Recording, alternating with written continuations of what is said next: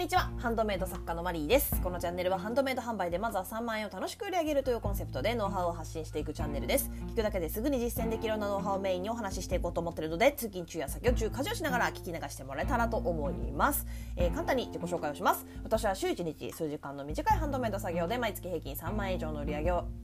約6年間継続しているハンドメイド作家兼専業主婦です。元マーケターと営業マンとしての観点からハンドメイド販売の個人コンサルティングや販売ページ代行作成もしております。本日はよろしくお願いいたします。ということで今日実は撮り直しております。1個前のやつですね。えっ、と差し替えがどうしてもねマルチ配信などでできなくてえっ、と削除してしまったんですけどちょっとね1個前のその、えーと、内容にねちょっと問題があったので、えー、ご指摘いただいた方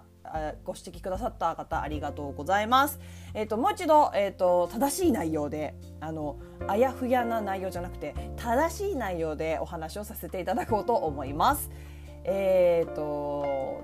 タイトルがですね、えー、一点物販売をしている作家さんへのおすすめ tips ということで、えー、レターの方にえー、ご質問いただいているのでそちらを読ませていただきます。えー、はじめましていつも楽しく拝聴勉強させて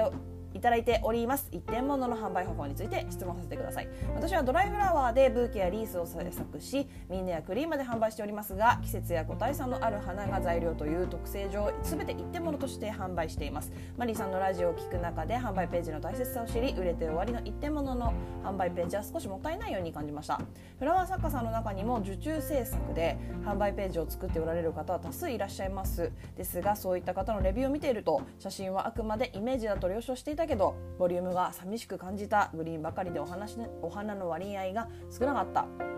などというイメージと違ったことに関するレビューも見受けられます。私自身全く同じものを複製することも全く同じ花を仕入れ続けることも難しいと感じており今後も一点物として売り続けていきたいと思っております。そこで売れてしまった一点物の販売ページを生かすコツなどがもしあれば教えていただきたいです。おかしな質問でしたら申し訳ございません。よろしくお願いいたします。ということでご質問の方ありがとうございます。これはですねえっ、ー、と展示しましょう。でえっ、ー、と販売し終わってソールドアウト状態になってしまったもの。例えばミンネ、まあ、クリマもねどっちもそうですね。その状態のものは、えーと、展示に切り替えた方が私はとてもいいと思っていて自分もやってますね。もう今後二度と売ることがないなというものも私は全部展示にしてあります。ただこれ、えーと、検索に引っかからないんですよ。展示だとね。販売してるものじゃないとあの引っかからなくて。でミンネの方だとあの展示の方も引っかかるように検索できるんだけど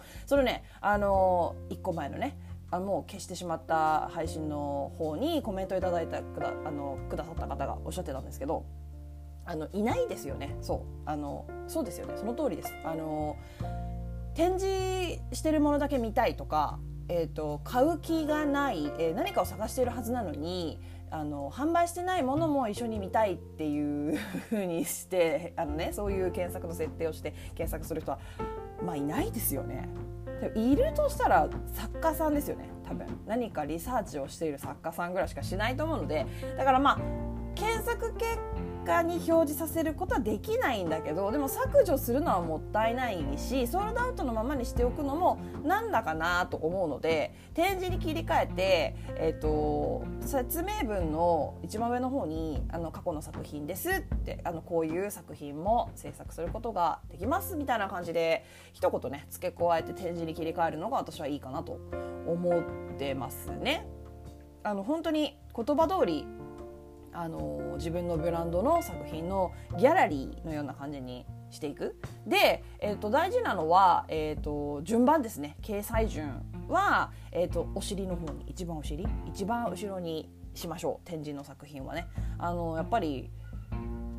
ねあの買い物してる時に1ページ目から見るじゃないですか大体。でそこに展示がいっぱいあるとちょっと本当に見にくいと思うのでどれが売っててどれが売ってないんだってパッと見でねすぐに判断が、まあ、でき、まあ、まあ、なんか嫌だよね。すっきりしないよね。こう混ざってたらこれ展示はいこれ販売してるこれ展示みたいになってるとあれなので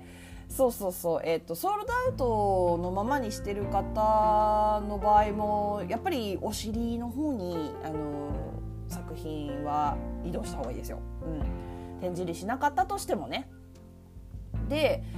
うん、そこからもしどうそうだろうなオーダーを受け付けられるんだったらそこに一言書いてもいいですしあのオーダーメイドも、えっと、できますとただオーダーメイドはねとてもとても大変だし、まあ、これでちょっとこの後今後、えっと、いつだろうな、えー、1週間以内の配信であの詳しくお話しするのでそこでまた聞いていただけたらなと思うんですけどオーダーメイド本当ねあのめんどくさいんですよ。すごく。あとね根付けもね結構失敗しちゃってる作家さん多いですしまあその辺りはね今後ちょっと詳しく話すのであれなんですけどまあそんな感じですかね。私の場合はだからそうします。でプラスそのねえっ、ー、とね写真はねうまく撮れた写真だからちょっと削除しちゃうのはもったいないと思うのすごくわかるんですけど例えばその説明文とかでもすごいいい文章が書けたから消したくないとかって思うのもあるとは思うんですけどできればねあのそうだなまあこれは作風とかあとその作品の価格帯とかターゲット層にもよるところではあるんですけどそのブランドのね感じっていうの。によるところはあるんですけどうんおすすめなのはやっぱテンプレ化しちゃうことなんですよね。そのとてもよく書けた文章っていうのをもうコピペで次新作出す時もコピペしてその要所要所をあの検索キーワードを意識しながらこう単語を変えていく感じ？あのなんていうのかな？バシッとテンプレ化しなくてもいいんだけどなわ難しいなこれ。どうやったら伝わるかな。そうだからで時間をかけて作った販売ページだから消したくないじゃないですか。でもその時間をかけなくてもいいページができるようにするっていうそのもうすごい大元のその根本の部分のお話のところもあるよねっていう感じ。本 当ちょっとグダグダなんだけど。うんそこはだからそうだね。あのいい販売ページの説明文とか書けたなと思ったら一回ちょっとそれまあ展示にしておけばもう一回使えるじゃないですか。このフレーズめっちゃいいからちょっとこの一文めっちゃいいからこここれちょっとこここっちの作品にも使っちゃおうとかもできるし、うん、っていう風な何ていうのかな。もったいないと感じない程度に販売ページが作れるようになるといいよね。っていうところもありつつですね。いや本当ね今日はあのグダグダっとしちゃってごめんなさい、えー、まとめますね、えー、とりあえずそう消しちゃうのは本当にもったいない、うん、おっしゃる通りもったいないのでね上手に写真撮れてるかもしれないしもう超自信作かもしれないからそれは展示に切り替えてミネもクリーマも展示状態にはできるので販売してない状態にできるので、えーと、その状態にして、えーと、ギャラリーのあの陳列の一番最後のお尻の方に置いておきましょう。あのそうだな作品買うかどうか悩んでる人って結構お尻の方まで見るからそうするとやっぱそのあこのハンドメイド作家さんこんなのも作れるんだなとかこんなのも売ってたんだなってこうちょっと何て言うのか信頼感とか安心感とかあとまプラスですよね普通にプラスになりますよね。そうだからその効果を得るためにも置いておくことで私が間違えて言ってしまった部分っていうかこれちょっとどうかわかんないんだけど自己責任でって言っちゃったところがあるんですけど、えっと、9万9999円とかつけておけばもちろん検索結構ね引っかかるんですよ。でもダメですよねそりゃ。ちゃんとねそこでそう調べない喋りながら自然に喋っちゃって出ちゃってたことだったのでちゃんと調べないで喋っちゃったんですよ。本当に申し訳ございません。あのご指摘くださった方改めましてありがとうございます。えっ、ー、とでね、えっ、ー、とミンネとかクリマの規約でどの箇所がそれに該当するかっていうのちょっとねあの長いんだよね規約。とっても長いしあのどういうふうにこうなんていうかな解釈したらいいのかっていうのごめんあのちゃんと1からね100まではちょっとこれ調べられないので。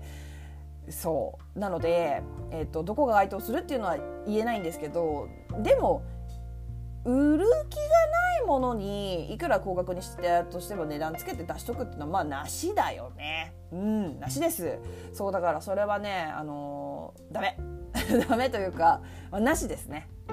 あの該当する箇所があるということだったのでですしまあでしょうそうですよねとも思うのであれですよねあのちょっと違うのかなあのあちょっと違うか。あの不動産のさ店物件とかあるじゃないですか。安くていい部屋みたいな。あの本当はないし本当はか、ね、貸すことも売ることもないんだけどみたいな。まあまあまあこれは全然違う業界だし今そういうことやってるね不動産屋さんがあるかどうかも分かんない。昔はあったんでしょ？あったのかな？うん。っていうことだよね。そうだからダメですよ。ということで。いやそこはね私本当にねあのちゃんと調べないでいやダメっぽいけどどうなんだろうね自己判断でって言っちゃったので。でそこは本当に申し訳ございませんでした。だやめときましょうやめましょう。ということですね、えー、以上。反省しております。ちゃんと調べて もやっとした言い方はできなるだけ。ただあのそうあのとてもありがたいです。ご指摘いただけるの。あの私もちょっとねあの人間なのでちょっと全て100%全てをね把握してるわけじゃないんですよ。本当に。だから間違えることもあるので、まあ、そういう時はあのこれちょっと違うよってあの教えていただけるととてもありがたいです。でそしたらまたちゃんとね調べてねあのお話しし直したりとかあの差し替えがねそう冒頭で言ったんですけどあのマルチ配信なんてできないんですよ。だから決してもう一回とかになっちゃうんですけどまあ、次の配信でね補足したりとかっていう風に訂正していきますのでもし何かありましたらあのコメントとかいただけたら嬉しいです。ありがとうございます。ということで、えー、今日はこの辺りで終わりにします、えー、2回目すいません。あの1回目の方も聞いてくださった方いらっしゃると思うんですけどすいません。2回目も 聞いてくださってありがとうございます、えー、こちらはですねどんなご質問にもお答えしていきますので Twitter の質問箱やスタンド FM のレターなどでお気軽にご質問送ってもらえたらと思います。もしまた聞いてみたいなと思っていただけましたらフォローやいいね YouTube でしたらグッドボタンチャンネル登録をしてもらえるととても励みになります、えー、スタンド FM では大きな声では言えないお話をする月額1000円のメンバーシップ配信もしております。もしもっと突っ込んだ話が聞きたいという場合はぜひ遊びに来てください。以上お聴きいただきありがとうございました。ではまた次回お会いしましょう。さようなら。